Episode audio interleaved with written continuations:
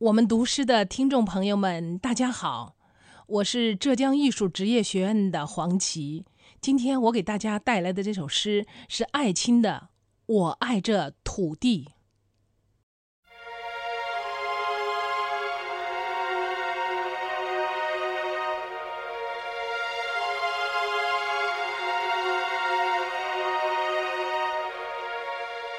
假如我是一只鸟，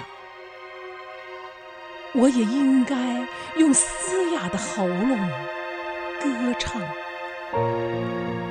这被暴风雨所打击的土地，这永远汹涌着我们的悲愤的河流，这无止息的吹刮着的激怒的风，和那来自林间的无比。温柔的黎明，然后我死了，连羽毛也腐烂在土地里面。